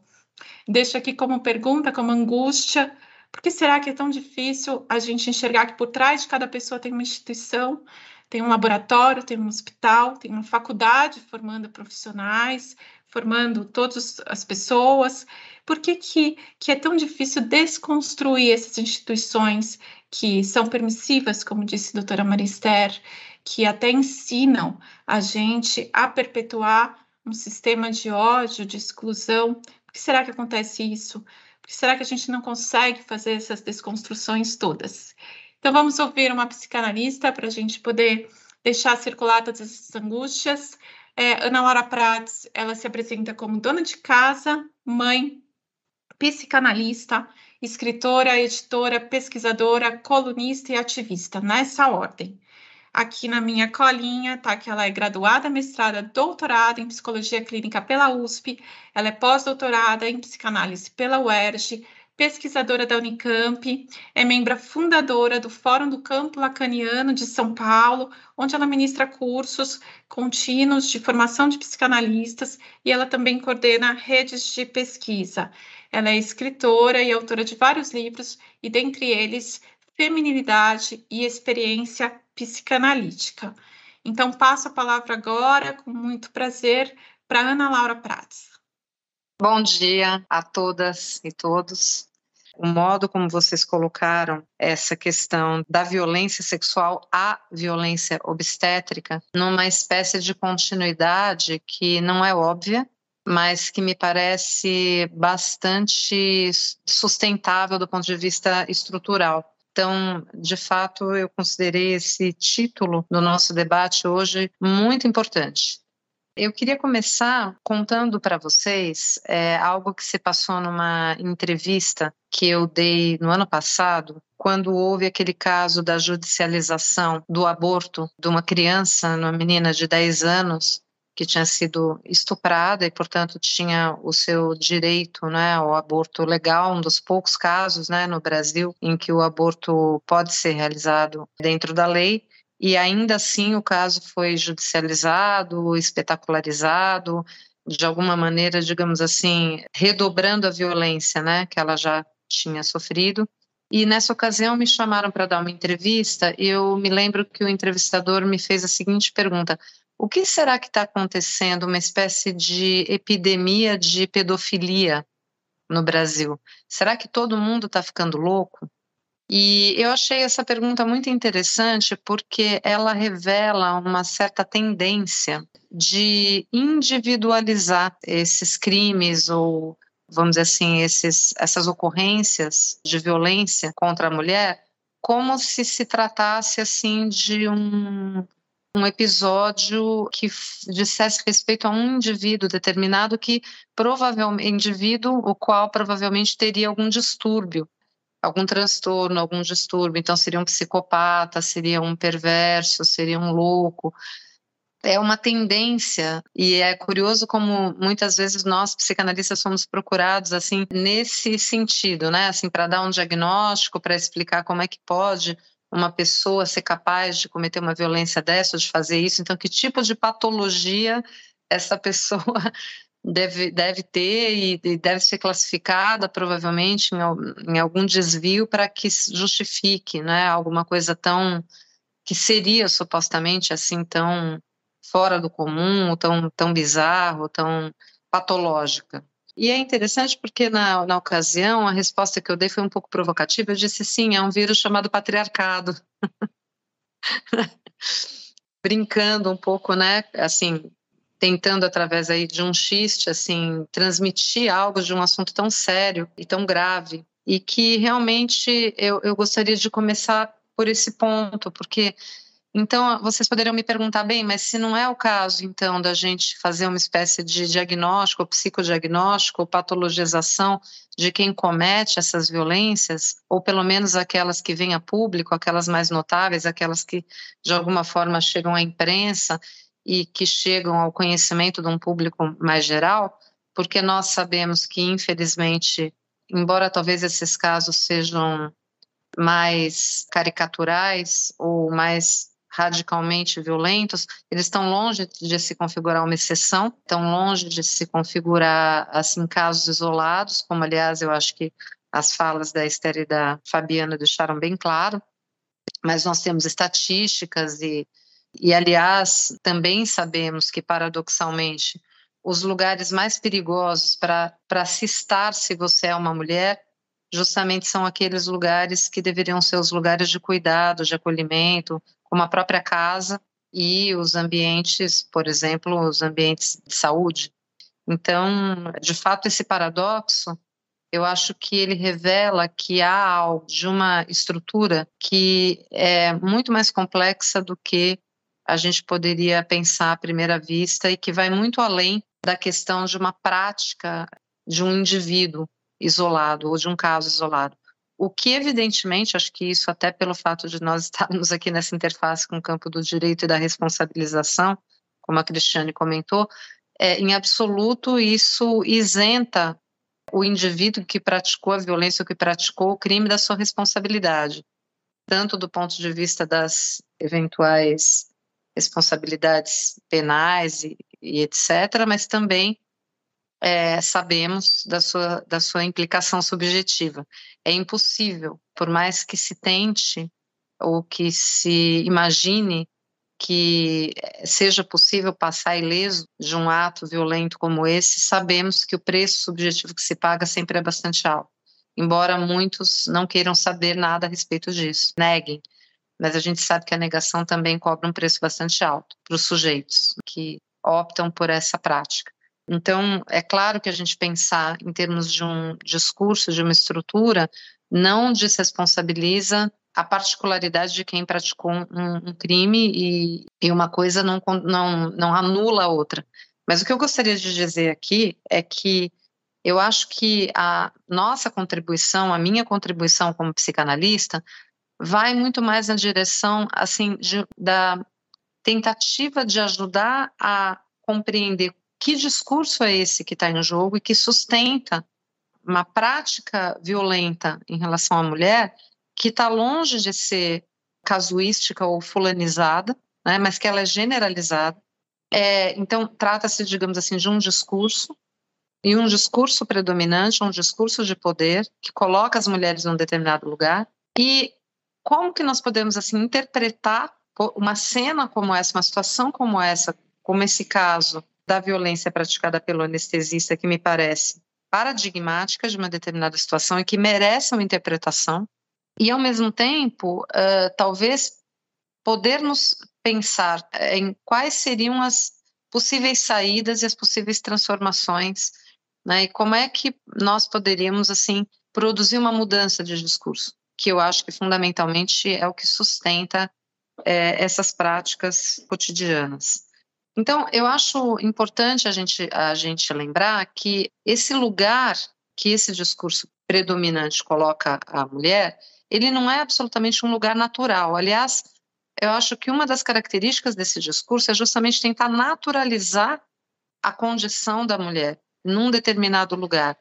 Eu tinha falado lá na minha entrevista do ano passado a respeito do patriarcado, eu não vou me alongar em relação a isso, porque não há tempo para a gente se aprofundar com, a devido, com o devido rigor, né, nesse, na, na, história da construção, vamos dizer assim, dessas relações de poder, mas eu só gostaria de lembrar, porque eu acho que é importante, de que aquilo que a gente reconhece, assim, como uma, uma determinada caracter, caracterização da mulher é, numa, num determinado tipo de sociedade, num determinado tipo de família, que é a, a chamada família tradicional, a família burguesa, a família clássica, ela, na verdade, é, é, consiste num, já num certo declínio do patriarcado. Isso eu acho muito importante, porque, como psicanalista, eu queria dizer assim que sempre que há uma espécie de espernear, sempre que há uma espécie de reação muito agressiva, muito violenta, isso de alguma forma indica, é um índice de um certo desespero.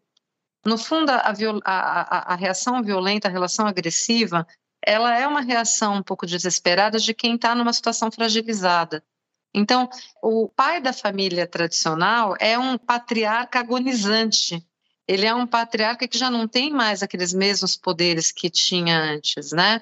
Quando ele podia tudo, quando ele tinha direito a a, a vida, o direito de vida e morte, né, sobre as crianças, mulheres e ovelhas, não necessariamente nessa mesma ordem. Quer dizer, ele é um, um pai que, que, de alguma forma, já está submetido a um poder de Estado, que aí acho que a gente tem uma outra relação importante com o direito. Ele também é alguém assujeitado às leis. O pai também deve prestar contas às leis. Ele também é um cidadão que responde, né? Ele não é a lei, ele não encarna a lei. Então é curioso porque o que, que ele tenta fazer desesperadamente? Ele tenta manter esse poder que na verdade está sendo perdido, tentando ser esse amo absoluto, tentando ser esse patriarca absoluto dentro de casa, tentando exercer esse poder, vamos dizer assim, na vida privada. Eu acho que isso explica um pouco porque que é o maior caso, os maiores, né, o índice maior de violência contra as mulheres, também contra as crianças, se dá justamente dentro de casa, que é onde ele mantém os seus podres poderes, vamos dizer assim, é, de uma maneira mais ou menos invisível. Então, esse é um ponto que eu acho que é muito importante da gente destacar. O segundo é que, assim, a questão do ódio à mulher, ele é um fenômeno muito mais complexo, a misoginia, o ódio à mulher, o repúdio ao feminino, né? Ele é um fenômeno muito mais complexo, muito mais profundo, muito mais extenso do que, ah, digamos assim, especificamente o modo como essa violência é exercida é, a partir da modernidade.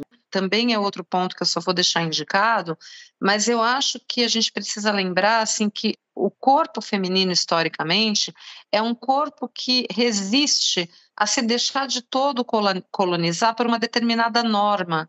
Então, até por características próprias da mulher, é, do corpo feminino, embora, como a Cristiane disse, a gente tem que tomar muito cuidado para não é, restringir a mulher e a definição de mulher às suas características biológicas, por outro lado, é verdade que um determinado corpo, até pelas suas características, ele se prestou a uma colonização histórica cujas marcas não podem ser ignoradas. Então, as mulheres de alguma maneira, elas, os seus corpos, eles encarnam essa espécie de ódio e repúdio a, a sujeitos que resistem a se deixar colonizar de todo por determinadas relações de poder. Então, eu acho que é, a misoginia, de alguma maneira, ela também é um fenômeno que atesta, no fundo, um certo medo, um certo pavor, um certo pânico à existência de sujeitos que resistem a uma colonização completa a determinadas estruturas de poder. Então, os corpos das mulheres sempre resistem, resistem por estrutura.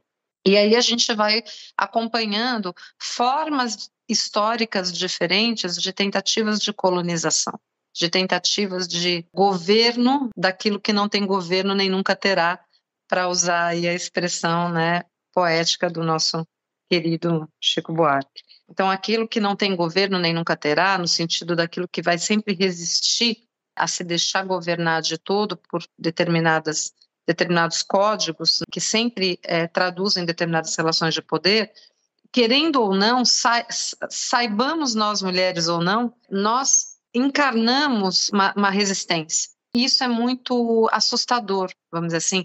Felizmente, não para todos os homens, mas para grande parte deles, e isso a gente acompanha, inclusive, na clínica.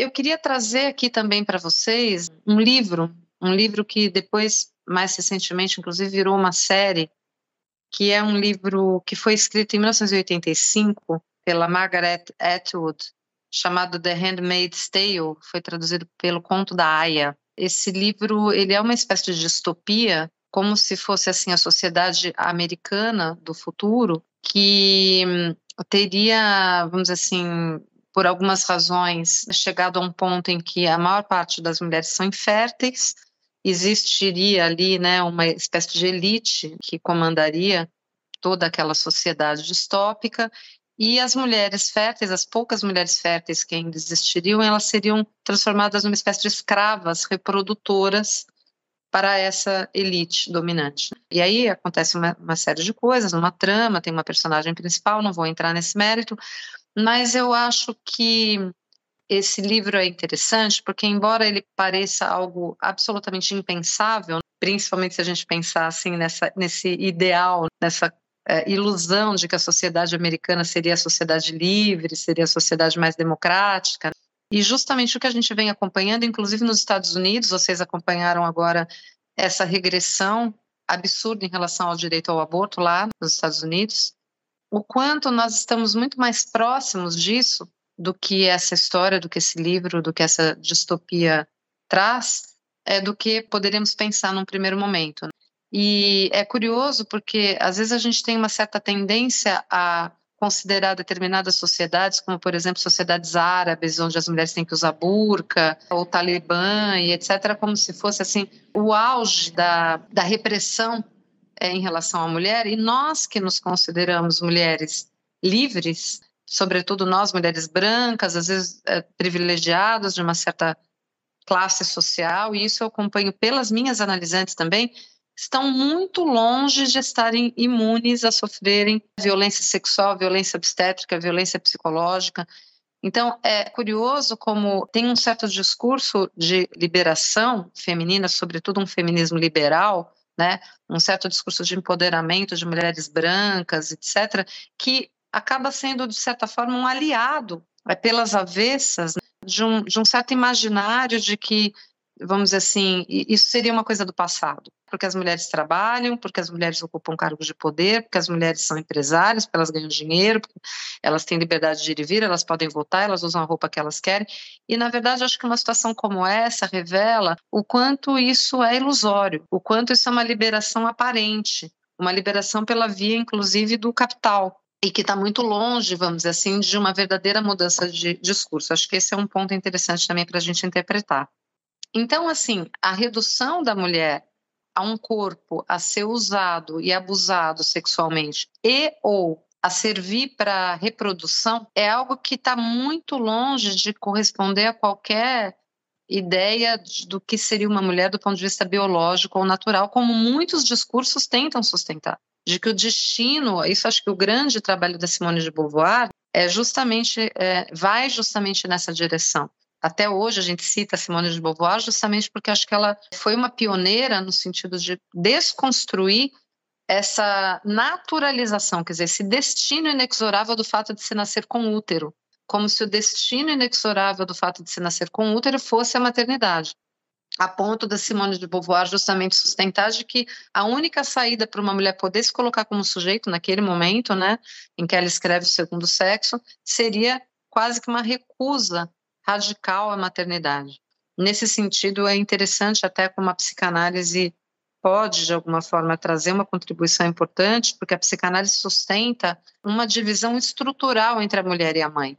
Quer dizer, as mulheres que escolhem ser mães, e deveria sempre ser uma escolha, ao contrário, como a doutora Esther colocou, do que acontece na nossa sociedade, e mesmo aquelas que, de alguma maneira, não são mães do ponto de vista clássico do termo, mas, de qualquer forma, existe sempre uma divisão. O corpo da mulher, de alguma forma, indica uma espécie de divisão entre mulher e mãe que precisa ser sustentada, que precisa ser suportada. Não é uma divisão para ser resolvida, não é uma divisão para ser anulada, mas é uma divisão que está colocada no próprio laço social.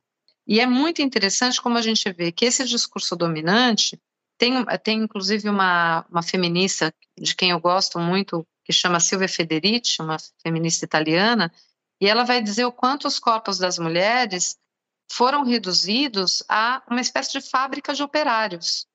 Então, e inclusive, né, ela, ela tem uma fala muito radical, que é bastante chocante até para nós, que ela diz assim, o que vocês chamam de amor, nós chamamos de trabalho não remunerado.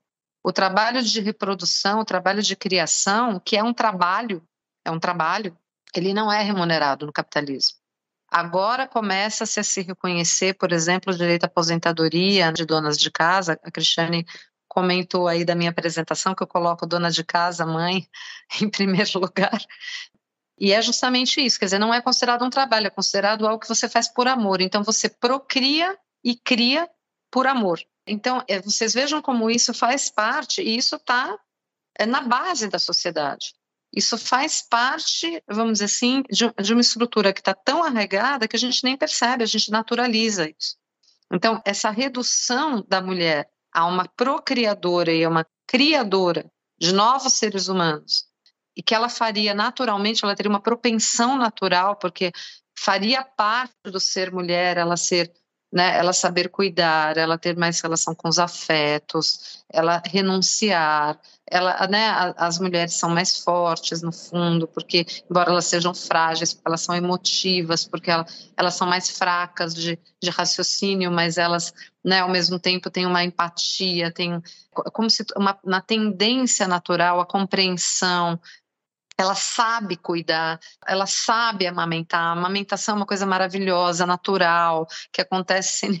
Então, toda essa, essa idealização que vai sendo criada em torno do ser mãe e de uma certa redução da mulher a, a esse lugar, e quando não, quando uma mulher, de alguma maneira, toma a palavra e ela sai desse lugar, seja por uma via, vamos assim, de realização de um desejo enquanto sujeito, então desejo profissional, desejo de independência financeira, desejo de ir e vir, todos esses que a gente que realmente em relação aos quais houve um avanço, sobretudo nas camadas mais favorecidas e, e brancas e privilegiadas da, da população ocidental, ela sofre né, uma série de violências de outra, de outra ordem, que a gente sabe que existe. Então, ela é agressiva, ela é autoritária, ela é mandona, ela é masculina, ela é louca quando ela é incisiva.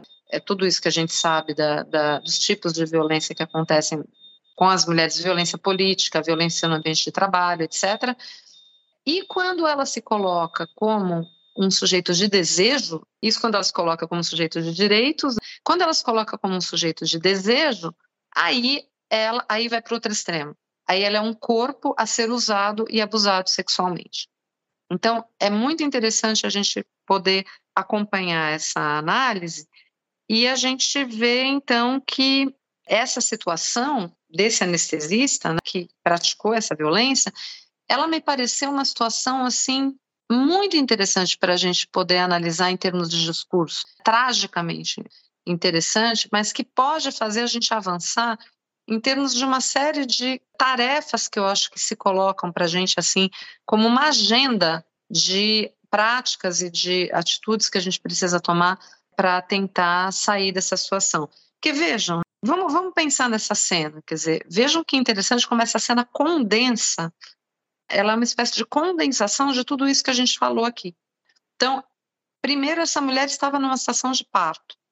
É interessante porque a gente escutou muito assim, e não deixa de ser verdade, que ela estava numa das suas situações mais frágeis, ela estava numa situação fragilizada. Eu fiquei me perguntando por que, que uma situação, se uma situação de parto em si mesma é uma situação frágil, é uma situação que fragiliza a mulher, ou se a gente considerar que essa situação é frágil, já tem a ver com o lugar que as mulheres são colocadas nos partos, tal como eles são realizados na, na nossa sociedade. Quer dizer, por que, que uma mulher parturiente está frágil? Será que isso é próprio do momento do parto, uma certa fragilidade? A gente poderia pensar o contrário, seria um momento de força da mulher.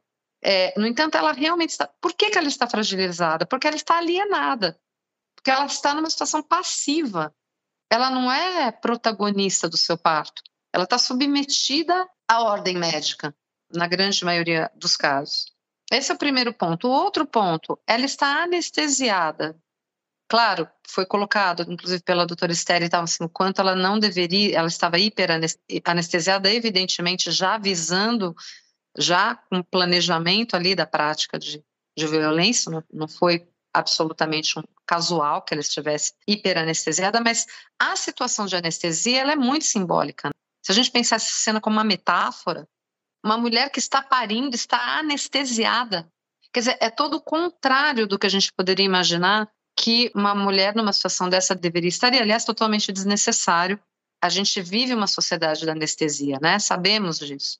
Então é muito paradigmático isso que você anestesia uma mulher num, num momento desse. É uma cena coletiva. Não estava a moça e o anestesista dentro da sala apenas. Era uma sala que tinha uma série de profissionais, de protagonistas, o que também nos indica uma situação muito curiosa, que é a certeza de impunidade desse cidadão, de praticar um crime ali dessa magnitude com testemunhas e naturalizando isso como se realmente isso não tivesse qualquer consequência. Finalmente, né, gente, acho que a gente não pode deixar também de atentar para um, algo que parece um detalhe, mas não me parece, que é o fato de que as enfermeiras denunciaram e tiveram que filmar. Isso foi alguma coisa muito discutida também, por que, que elas não denunciaram? Provavelmente elas não denunciaram porque elas sabiam que a sua denúncia seria ignorada. Elas tiveram que produzir provas. Elas tiveram que filmar a cena para que algo pudesse acontecer ali. Então, assim, eu acho que tudo isso, né, de alguma maneira, indica alguma coisa que eu, como psicanalista, assim, escuto e, e a leitura que eu faço, assim, é impressionante como tem alguma coisa de um pacto de silêncio que está colocado aí. É um, um, pacto de silêncio coletivo, um silenciar coletivo que, de alguma maneira, vai perpetuando essa violência. Então, daí me parece, assim, claro, acho que vocês falaram muito né, a respeito das leis, da necessidade, inclusive, de aprimorarmos constantemente essas, essas leis e também de garantirmos que elas sejam efetivamente vamos dizer, praticadas. Não adianta elas estarem apenas no papel e não, não serem. E a gente também, vocês também falaram, que eu acho fundamental, das tentativas de silenciamento. Então, o Ministério da Saúde tentando desdizer, um exemplo clássico de não dito, né? tentando apagar o termo violência obstétrica e todas as, vamos dizer assim, as manobras que costumam ser usadas justamente para oprimir, para ameaçar, para constranger, para impedir e produzir, sustentar, vamos dizer, impedir a, a fala e produzir o silenciamento.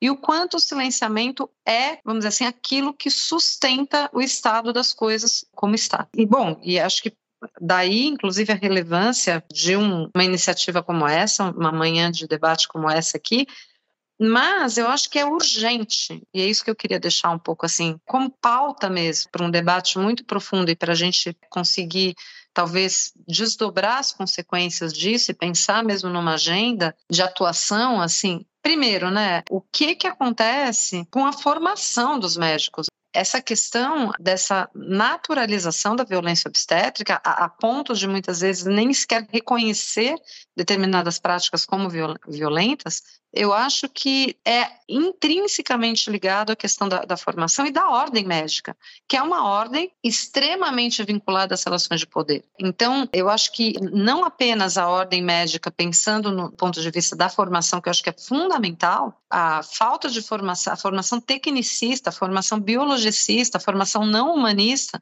dos médicos, eu acho que é alguma coisa que tem consequências cotidianas nos nossos corpos, nos nossos corpos que são cada vez mais controlados pelo poder médico. E um poder, um biopoder, como dizia o Foucault, aliado, a gente sabe, cada vez mais ao capital. E tanto assim que assim, os hospitais cada vez mais têm um gerenciamento como se fossem empresas. Então, é, e a questão toda dos planos de saúde, enfim, todo esse debate que está tendo agora, inclusive, né, em relação aos planos de saúde, vocês vejam que os temas vão e as pautas vão se interligando. Mas voltando aqui a, a, ao nosso assunto, né, fundamental de hoje, eu acho que a gente precisa urgentemente, assim, é claro, dar voz às mulheres, garantir que elas tenham meios, canais legais, mas também visibilidade, né, e possibilidade de serem escutadas, porque não adianta só elas falarem, como é o caso das enfermeiras, se elas não são escutadas.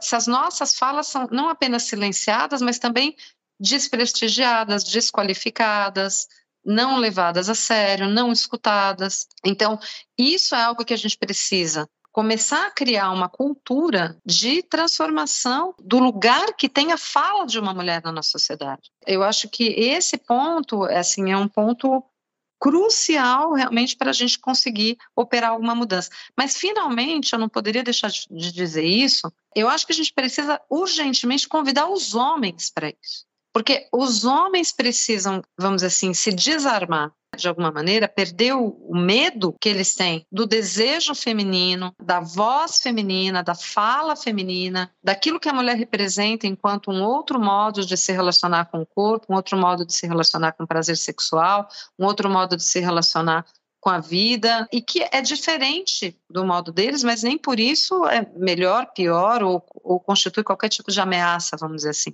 Muito pelo contrário, é, a gente pode pensar numa sociedade muito mais aberta para a diversidade, né, e etc. Então, encerrando, eu acho que é isso. Acho que a gente precisa convidar os homens para o debate. Muito obrigada. Obrigada, Ana Laura. Maravilha. Acho que já fica então como tarefa, como uma das tarefas. É muito interessante que, por acaso, acho que a ordem das falas acabou gerando assim uma, uma cadência muito interessante, porque a gente começa, né, num mapeamento assim muito trágico, embora Ana Laura traga também, né, esse esse viés do silenciamento, do pacto da, da anestesia das mulheres, ela também fala que esses corpos subjugados também são corpos em resistência, né? Acho que a gente pode ficar com essa imagem esperançosa do corpo feminino que está sempre resistindo e que no final das contas esse ódio é um profundo medo, né? Dessa, dessa não colonização que a gente vem lutando contra e vai seguir lutando, inclusive com os homens. Temos aqui vários comentários, é, elogios, temos alguns depoimentos também que eu acho que traz muita riqueza para esse encontro, pessoas que se sentem à vontade para contar aqui no chat que foram vítimas de violência obstétrica, pessoas dizendo que estão em outros estados do Brasil, mostrando que esse evento da Escola Superior do Ministério Público também atingiu outros estados, Rio Grande do Norte, eu vejo aqui, enfim, é bastante bastante interessante que essas palavras tenham circulado aí para além de, de muitos limites. É, temos duas perguntas, eu vou juntar essas duas perguntas porque, na verdade, elas são é, até parecidas. Liliane Morgado, ela fala da dificuldade de ser mulher, e aí ela, ela faz uma pergunta muito simples, mas acho que pode ficar até como chave aí para um comentário final. Ela pergunta: tem solução? Tem solução? Acho que a Ana Laura falou um pouquinho, mas essa é a pergunta. E Verniz Combi também fala que alguns países, como Moçambique, já temos consolidadas leis contra a violência. Então, também nessa linha, ela pergunta que projeto social de mulher precisamos ter, projeto social de mulher, para a gente se apropriar do espaço político. Ah, e Diva Barbosa Nunes fala que a nossa Constituição diz que todas são iguais, mas na realidade nos colocaram desde o início da história como subordinadas. Onde está a nossa liberdade? Essas perguntas eu deixo aqui para as convidadas. Obrigada, passo a palavra para vocês. Vou começar pela Fabiana, que foi a primeira que falou. Obrigada aí para as pessoas, inclusive de Moçambique, devem ser da Federação Internacional. É um prazer estar aqui com vocês. Olha, gente, Primeira coisa aqui, vamos deixar uma mensagem de esperança da Débora Diniz e da Ivone Gebara, esperança feminista. Muito bacana, muito interessante. Aqui, Ana Laura tem o livro da sua colega psicanalista e minha amiga Silvia Lobo também, Mães que Fazem Mal. Bastante interessante a leitura disso, que questiona essa questão da maternidade. Por fim, a gente estava falando da Simone de Beauvoir, Segundo Sexo. Eu estava procurando aqui atrás o livro do conto de Aya, mas eu não, não achei. É isso. É, conhecimento é poder. Não é à toa que no nosso país hoje é, nós temos uma tentativa bastante séria de reduzir o conhecimento, reduzir a pesquisa, reduzir a ciência. E o poder está nas nossas mãos, o poder está na educação e no empoderamento feminino. Nós temos que ocupar esses espaços. Só assim nós vamos fazer essa transformação necessária que a gente precisa no nosso país, essa transformação que precisa ser feminista. Ela precisa incluir mais de 50% da população. Nós temos que estar nesses espaços. Nós estamos cansadas de ser silenciadas, de serem desprezadas, de sermos discriminadas. Tirem a, as mãos dos nossos corpos, tirem as mãos das nossas almas, deixem-nos existir. A nossa democracia, ela pode ser muito fortalecida com a participação efetiva das mulheres, não apenas de nós, mulheres brancas, favorecidas aí que estamos numa posição privilegiada, mas de todas as mulheres. É essa transformação social que eu acredito. É por isso que eu estou aqui, meio cansada essa semana, bem esgotada, principalmente com o caso dessa menina de 10 anos que foi estuprada, que é absolutamente abjeto, que é uma coisa absurda, que eu sinto a dor dessa mãe aí na alma. Mas sigamos juntas, fortes e de braços dados, inclusive com os homens que podem ser nossos parceiros nessa discussão. Muito obrigada. É, eu, eu gostaria só de agradecer mesmo essa oportunidade, parabenizar mais uma vez vocês, porque acho que a Fabiana já falou tudo que eu poderia falar. Eu acho, eu sou otimista, assim, eu acho que a gente precisa ganhar voz e eu acho que a gente está numa profunda transformação. Acho que já estamos, já estamos na transformação. É que é difícil mesmo. A Cristiane já se despediu, então, então podemos aqui seguir para o final. Bom, queria aqui primeiramente dizer para a doutora Ana Laura que foi assim fundamental, acho que fechamos com chave de ouro, trazendo toda a sua visão e assim incomodando mesmo, né, as bases do que aquilo que daquilo que a gente tem que que de fato enfrentar. Não podemos falar em direitos humanos das mulheres enquanto não discutirmos essa resistência histórica, né, essa construção de patologização do corpo feminino e que nos relegou a um destino de maternidade, e uma maternidade X, não é qualquer maternidade, além de toda um corpo voltado ao desejo, ao gozo masculino, dentro de uma estrutura de poder de, de séculos e séculos. E agradecer mais uma vez toda a presença de todo mundo e a participação de todo mundo aqui no YouTube.